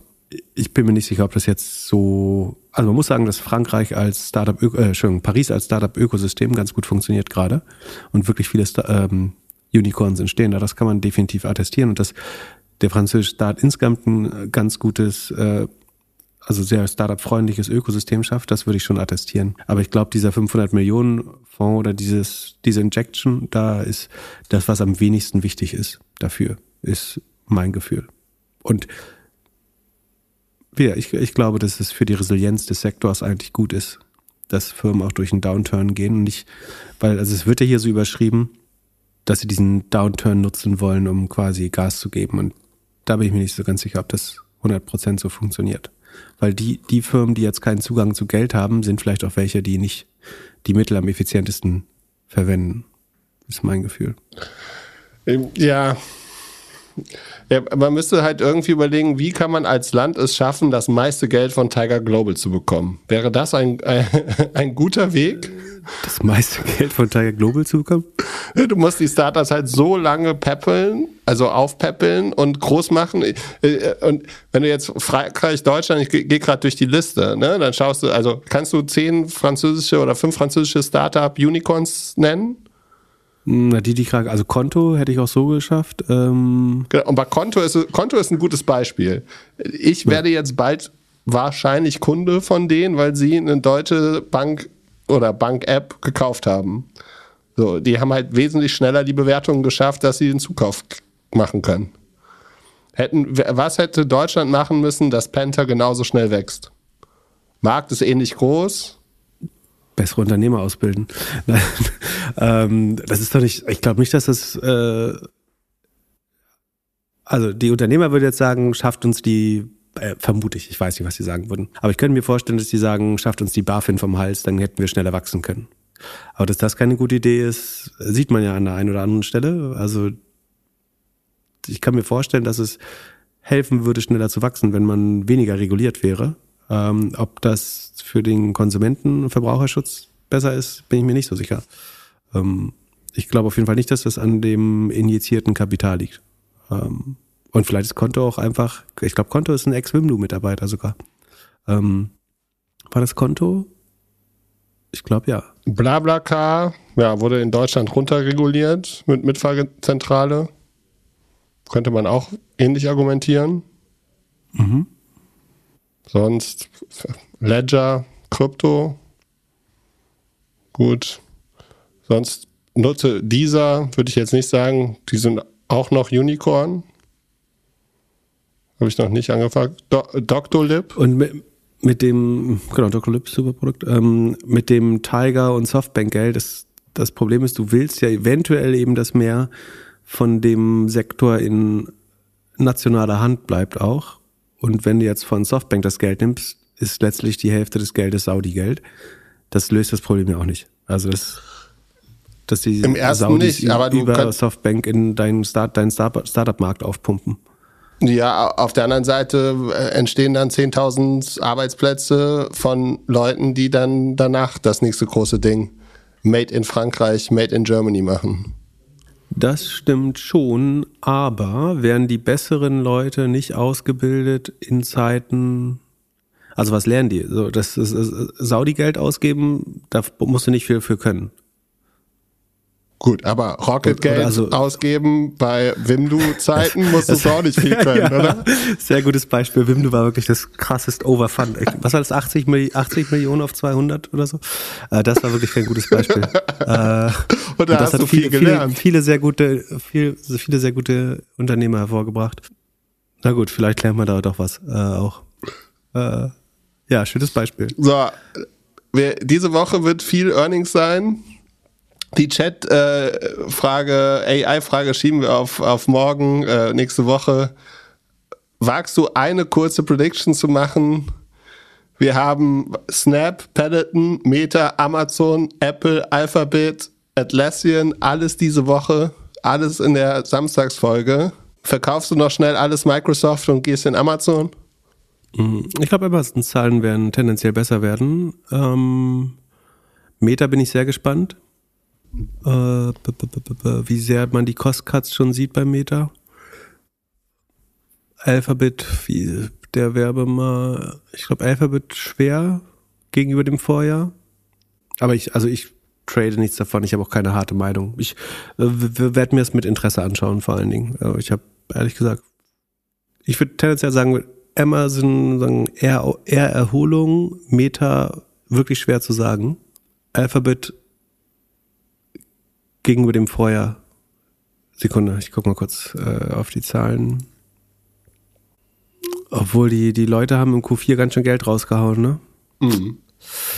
Äh, Und die Lager waren voll. Das heißt, man hat vielleicht viel Geld, Werbegeld rausgehauen. Hm. 80, 80 Milliarden würde, wie viel Prozent Anstieg wären das, wenn sie 80 Milliarden Umsatz machen? Äh, 6 Prozent, schaffen sie wieder 6 Prozent? Eigentlich ist der Trend echt krass ab. Nee, ich würde sagen, ähm, Google schafft die 80 Milliarden nicht. Aber wer weiß. Ähm, also Amazon bin ich optimistisch, Google eher nicht. Meta beim, also wenn ich Google nicht optimistisch bin, müsste ich Meta auch kritisch sein eigentlich. Ähm, kann sein, dass sie wieder irgendwie ein paar neue, paar Millionen neue Nutzer aus dem Hut zaubern irgendwoher und dann freut sich der Markt wieder. Ähm, aber ja. Ja, ich könnte mir vorstellen, dass über nichts so eine ich könnte mir Meinung. vorstellen, dass viel sehr ähnlich ist wie Spotify heute. Letztes Jahr haben wir zu viel Geld ausgegeben, jetzt sind wir alle effizienter, haben viel gelernt und es wird alles besser. Ja, die Platte spielt jeder ab. Äh, klar. Zum Schluss mach einen Tab auf für dein Outside-In-Analyse und gib Stack Overflow ein. Wie ein Ja, du kannst ja, also du äh, hast ja so ein schönes Tool, wo du dir den Traffic anguckst. äh, Sekunde. Äh, in welchen Zeitraum soll ich mir anschauen? Ja, die letzten drei bis sechs Monate. Oder kannst du auch 24 Monate machen? Mach mal 24 Monate. Und vergleich mal Dezember mit Dezember. Also meine Frage ist, war der Dezember-Dip letzten Dezember jetzt so krass wegen OpenAI? Oder ist der Dezember-Dip immer so krass, weil Entwickler Urlaub machen? Gute Frage. Also der, also den Dip gibt's immer im Dezember. Aber der ist größer als sonst. Warum ist der größer? Also die Legende ist abgeschnitten. Das sieht ein bisschen schlimmer aus als. Ja, wenn du Chat GPT fragen kannst, brauchst du Stack Overflow nicht mehr. Sind Leute schon so hart? Äh, Sekunde, ich guck mal kurz was. Nee, da nichts. Ich habe gerade gesehen, dass die Werbung, die ich sehe, wird über stackoverflow.co nicht kommen ausgespielt. Ähm, aber das ist so klein, dass es keinen Einfluss haben sollte. Ja, aber es sieht, es sieht nicht mehr so groß aus, wenn du die Legende mit dran. Also vergleich mal stackoverflow.com mit .co, dann siehst du es inklusive einer richtigen Legende. Dann ist der Dezember-Drop nicht mehr ganz so hart. Aber es kann schon sein, dass, dass Ent- Entwicklermenschen sich mehr mit äh, anderen Sachen beschäftigt haben im Dezember. Mal gucken. Vielleicht waren sie auf dem Peloton-Bike und die Zahlen werden gut. Wir werden es erfahren. Schönen Mittwoch. Bis Ah, Samstag. also willst du was zu Snap sagen? Was glaubst du denn, wie werden die Snap-Zahlen heute? Besser als erwartet. Obwohl, nee, das kann nicht sein. Marketing bei Snap wurde bestimmt äh, voll ausgebremst. Sekunde. Die haben relativ früh gefeuert, ne? Ja. Aber sie haben jetzt nicht mehr announced, dass sie noch irgendwas feuern oder irgendwas machen. Von daher könnte ich mir vorstellen, dass es besser ist, als man denkt.